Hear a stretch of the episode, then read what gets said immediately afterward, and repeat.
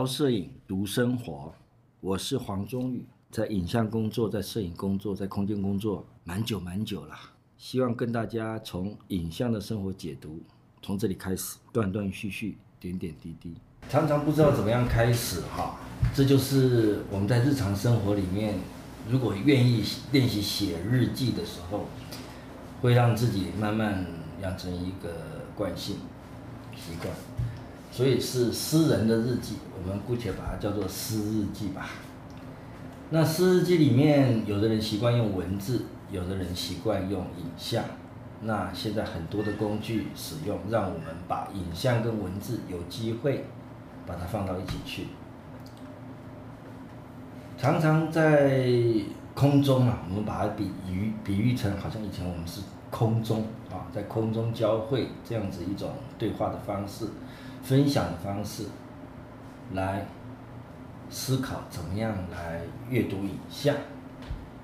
那先看看是什么样的影像，我们常常提就是类型嘛。那影像的类型，嗯，是别人做的还是我自己做的呢？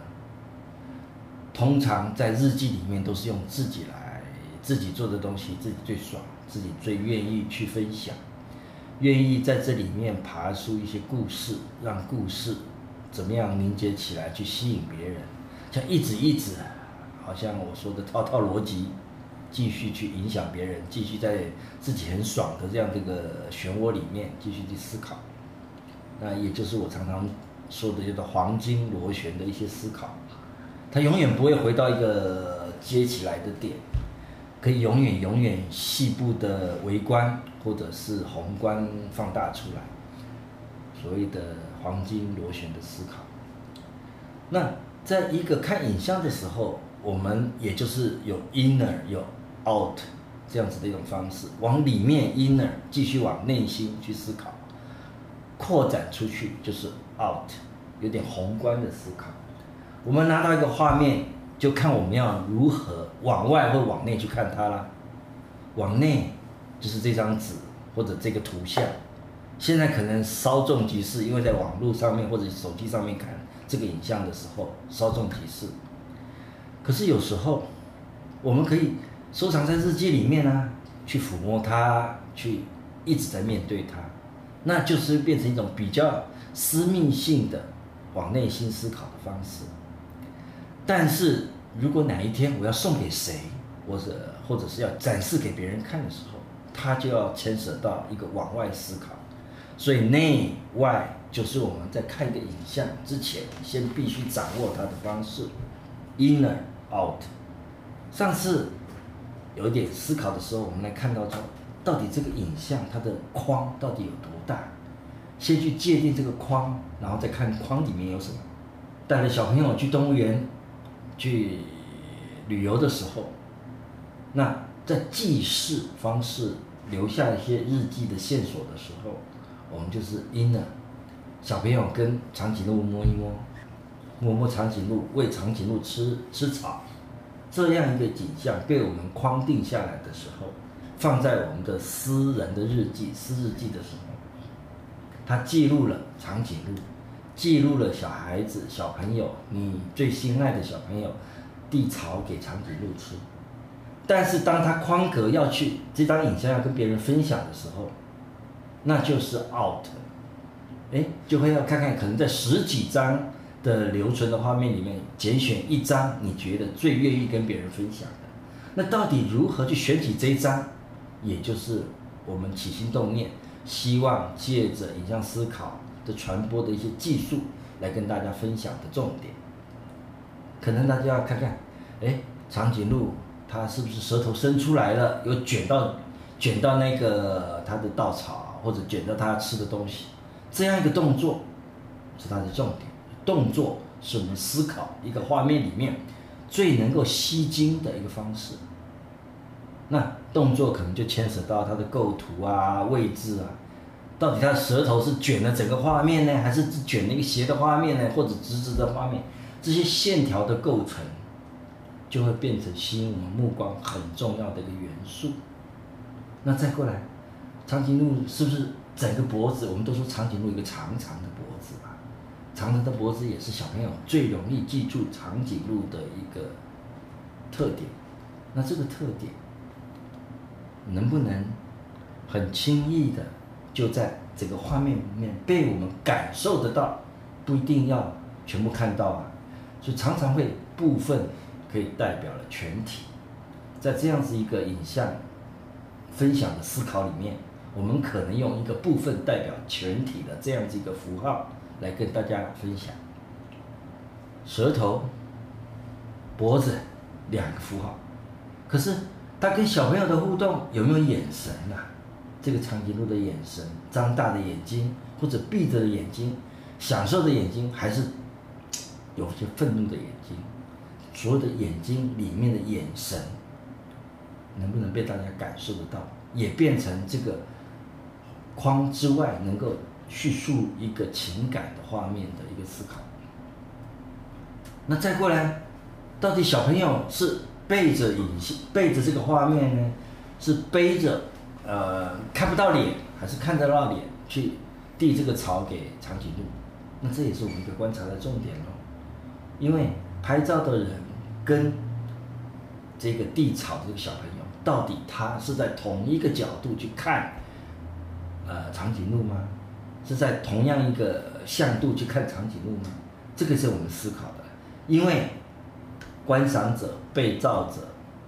和照相的人构成这个三三角关系，也可以在这样子的一个拍摄的场景里面被看到。那这就是我们思考这个画面里面是在什么样的情境里面，谁照了这个画面，然后里面有些什么样的内容？那最重要的一些拍的人。被拍的人和呃画面中的主角之间的关系，全部都被画面里面感受得到。那再过来是一个情境嘛，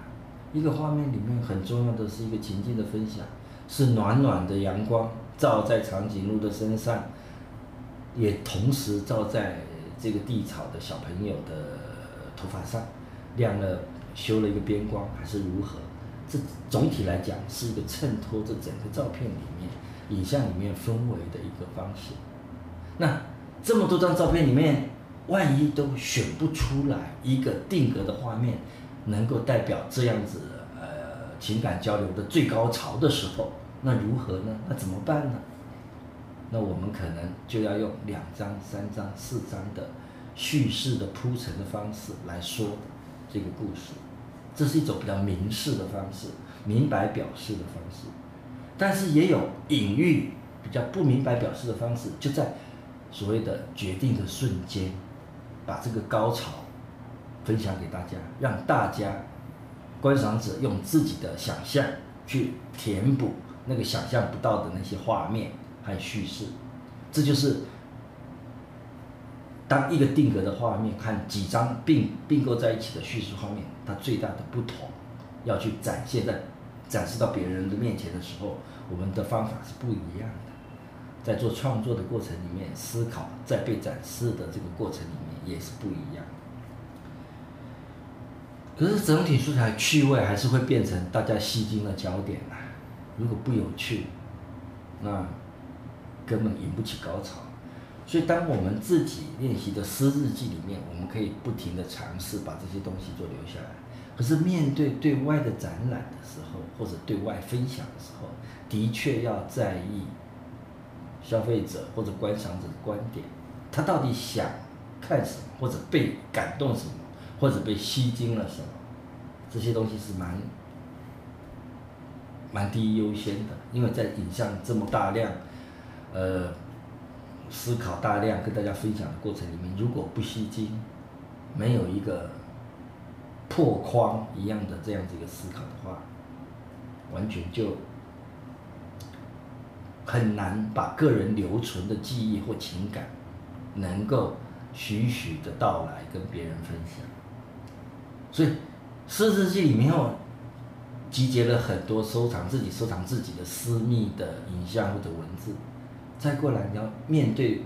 外面的人的时候，就有一些我们说的摄影书，必须剪辑。必须要编制，必须要把这些呃起承转合的一些张力布置出来。那让大家感觉上面像一个跳动的、有韵律结构的一些叙事的一种方式，说故事的方式。那这也是另外一种我们说的技术。那我今天可能介绍一个很有趣的，我们这是当代摄影，这就是当代摄影这样一本书。这本书里面的 Photography as Contemporary Art，讲到很多新的一些，呃，我们说的摄影的一些观点，一个定格的画面背后如何去思考，如何去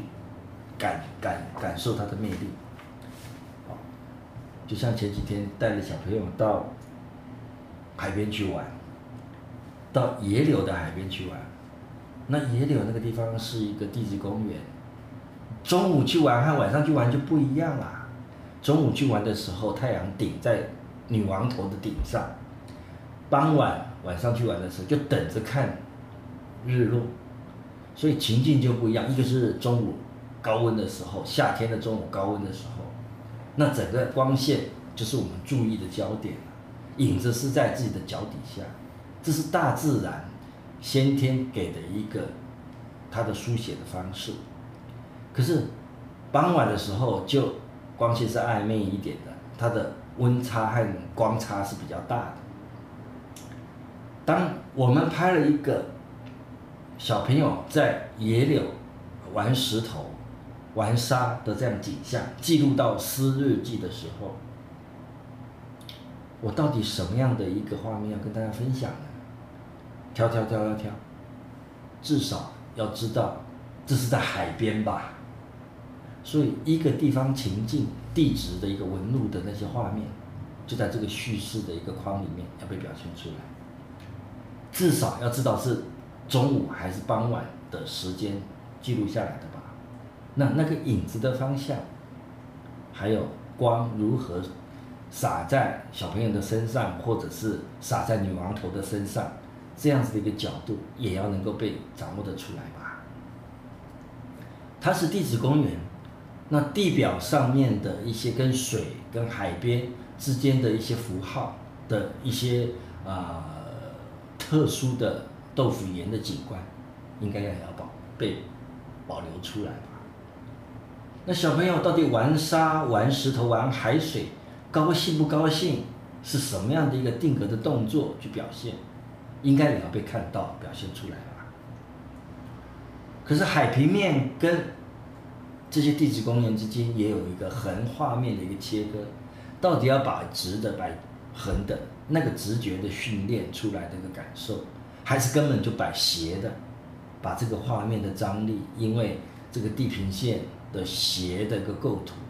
让我们所有的故事能够有不一样破框的一些看法，应该也要被表表现出来吧？那到底人要占据在这个框里面的画面是大？是小，也是一个在选取画面的时候要思考的问题。那小朋友是带了什么样的一个手上的东西去到海边？他跟谁去？或者海边的呃景象里面有没有其他的人？是不是也带了一些配角，让这个故事在这个海，在整个的影像的画面里面继续延伸它可能性的发展？有很多我们说的次点，有一些细节，就让原来自给自足的画面有更多想象空间的可能性。小朋友到底有没有穿花拖鞋，或者是光着脚丫？诶，如果看到了这些细节，那可以看到他这个小朋友的个性，也就是在记录的时候可以看得到拍摄者跟被摄者之间的亲密关系，这也可以在画面里面被解释出来。如果小朋友还可以拖着上半身，或者是光着脚丫，很快乐的在这个沙上玩的时候，也就可以观察到拍摄者和被摄者之间的一个亲密关系，他才能够把这一层顾虑、僵固的顾虑给脱掉，更自由自在的、更欢乐、幸福的在这个海边做玩耍，应该也被看看到出来了。那如果还要再看，更有趣的事情，就是在整个画面里面有没有平常一般日常生活里面没有看到底下，哎，在海边搭了一个小帐篷，啊，然后，那里这个小帐篷好似乎不该是在海边有的这个景象，然后有一个栏杆在小帐篷之后，跟这个海有一个距离，这些安全措施，那那样子一个安心安定的欢愉气氛，也在这个小帐篷跟呃围墙之间就展现出来它的一个活动空间，距离也是一种我们叙述这个。画面里面能够被布置出来的一些元素，所以当我们回过来把这样子的一些，不管是距距距离、光线啊，这里面的人物，还有海边里面可能有的一些细节布置出来的时候，我们大概也就有故事延伸性的更多的可能。画面的颜色，事实上也是当代吸睛的一些重点。我自己是从拍黑白照片出身的，早期跟郎金山郎先帮他洗了不少的照片，也跟着他所谓的集景风貌里面，把一些花花草草，甚至水边划船的人上山去拍山羊，这样子的一些田园风景的风光，都集景杂凑在一起，之后为了要展览。会去做一些古典诗词的填诗填词，把那个意境借着画面的集景的元素的拼凑彰显出来，所以那是一个比较古典传统的叙事的方式来构筑所谓的中国山水画的画面，或者是山田园野趣方面的一个呃文人的摄影书。在那样子的过程里面，有很多，因为那已经是二三十年前、三四十年前的一个时代了，要接受到当代的一些摄影的思考是很难的事情，不像现在已经能够说出现一些，这就是当代摄影，网罗了全世界的一些摄影家，他们的画面，从摄影家的这样子的一个创作的背景、创作的历程。来建构摄影家的知识库，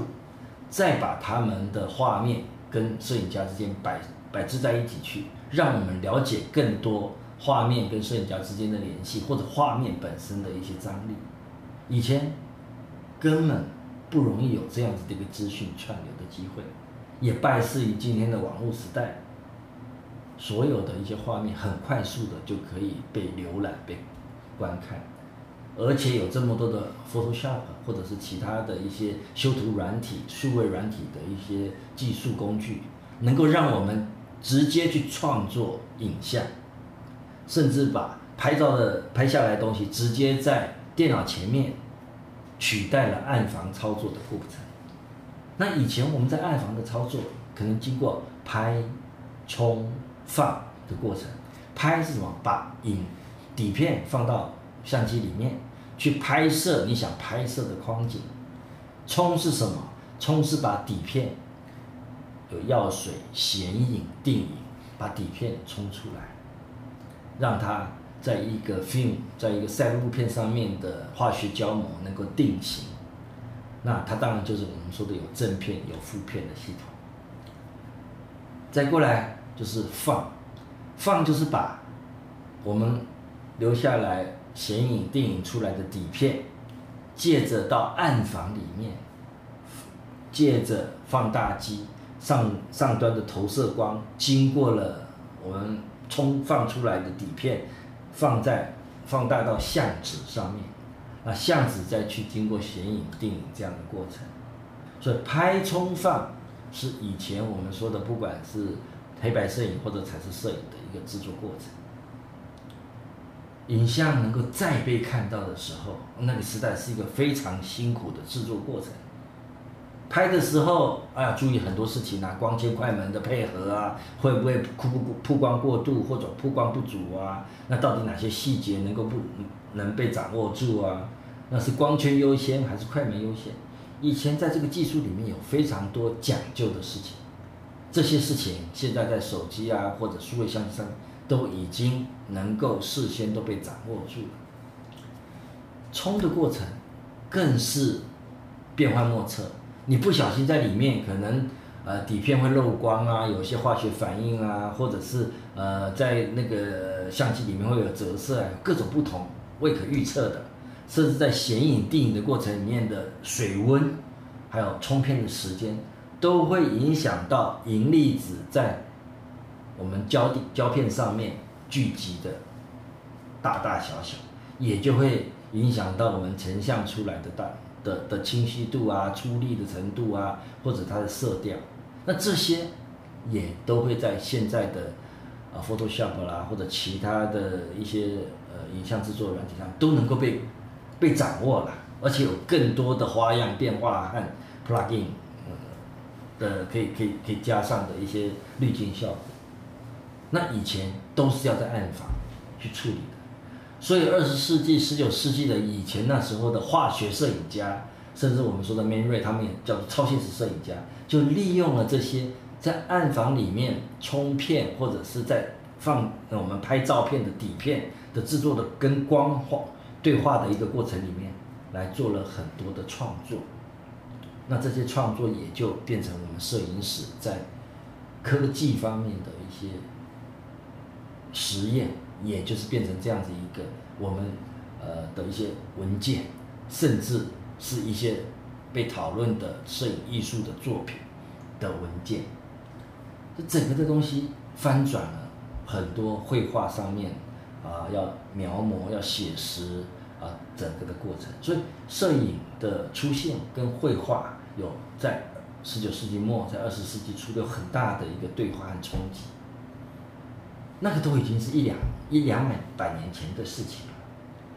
可是这整个的过程还是会变成我们拿来看到光对影像书写的过程里面留下来的所有的思考。所以，photography 是一个假的 graphy，photo 是法文里面讲的是假的意思，是虚的。是，呃，假象的，graphic 就是曲线或者是我们说的图样，那 photography 就是一个研究在针孔相机的时代，就是研究出来要能够跟翻转绘画的一种技术，可是他希望把它留置在自己的身边，所以我们今天谈到诗日记，起心动念似乎也是跟这个心情很像。甚至我常常跟朋友对话说，躲在相机后面拍摄的这样子一个摄影师、摄影家，他本身创作的这样子一个我们说相机意识，他本身就有很多的特性，喜欢有点喜欢偷窥别人，才会拿着摄影机或者照相机来去记录一些事情，偷偷的把一些珍贵自己想珍藏的东西留在自己身边。那。以前在放大照片的过程里面啊，三乘、三乘五啦，四乘六啦，八乘十，相纸的大小，甚至我们放到整面墙是卷筒纸来放，都是需要有很很长的一些试验啊，小张小张的纸去试，说它曝光的时间要多少，药水里面要放在药水里面要放多久，那需要显影和电影的时间如电影的时间如何的去做配合。才能够一张一张的小条子试验出来之后，才准备要做一张大的放大的一个工作，那都建立在前面很多的小的呃这些记录里面，实验的记录上。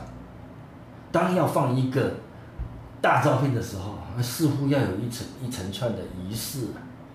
啊，好像现在可能有一些做一些小剧场的活动的时候，就必须要。先静坐啦，好像要静身啦，甚至有些是要吃饱不吃饱啦，头脑要保持冷静。为什么呢？因为在放大照片，在投光光用利用光投射在这个呃放大纸上面，让它变成化学反应的这个过程里，是几分钟之内的事情而已。当把整把整张纸曝光过的整张纸。要放到显影液、定影液的时候，那也是时间很短，顶多十几二十分钟的过程。这个很短的时间里面，要放一个很大的照片，你必须在很短的时间里面用药水把这几张画面全部都抹满、爬满，甚至用浇灌的方式，它必须尽量的同时让所有的显影液啊、定影液充满在整张纸上面，让他们所有的呃化学反应的时间几乎都要一样。那前面是用光照在呃放大纸上面，是光的物理反应；后面是用化学呃药剂在涂抹在这个呃纸上面，呃放大纸上面的化学化学膜上，这是一个化学反应。所以我们一直讲说，在照相里，以前的摄影学有物理的光学，有化学，它是一个充满科学技术的因子的一个东西的一件学问。可是，在今天不太一样了，很多手机有各种很多的工程师已经帮大家克服了这些困难的技术。我们可以更多用心去看我们想要拍照的、要框景的这些诗日记上面的一些景象。那已经时代不同了，所以我们更需要想到心里是想什么，我们才把这样子一个框景的画面跟大家分享。那今天。应对在这，我们需要叙事的摄影的一个深度的思考，需要风景摄影上面的一些摄影观点的一些呃对话，或者是更多如何去看到这个画面里面啊、潜藏的一些个人自主性记忆的一些点点滴滴，都期待用各种不同跨领域的工具，文字、学术、书写这样的跨领域的工具来为大家。拿出更多的碰撞，在日常生活里面，我们捡拾更多我们珍贵的记忆，一一跟大家分享。谢谢。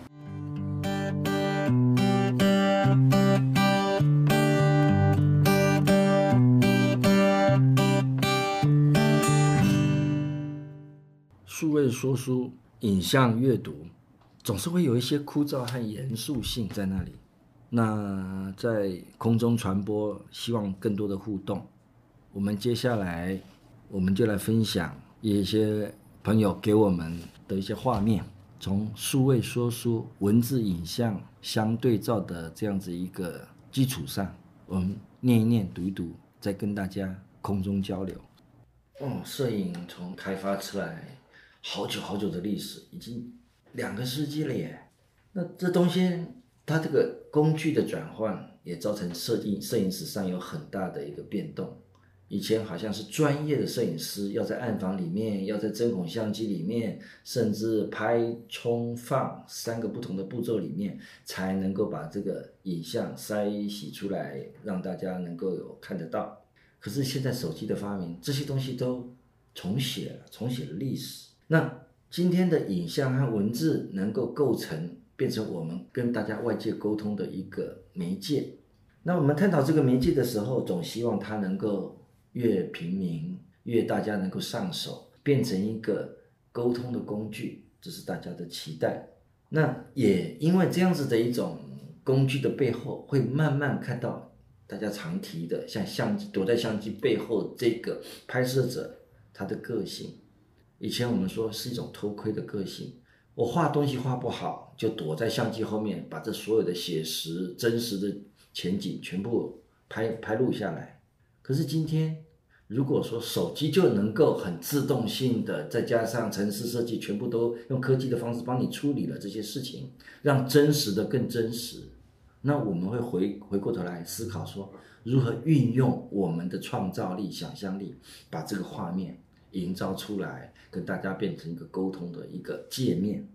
喜欢所以留恋，讨厌所以离开，都是个人情绪的、个人情感发展的表达的一个工具。因为舍不得，也许是最后一次，也许不是。所以在这样子的工具里面发展出来，会有很多犹豫的情绪。你留在手机里面。自己当成日记史、日记性的笔记性的一个物件，或者是一个画面和加文字，那就是自己的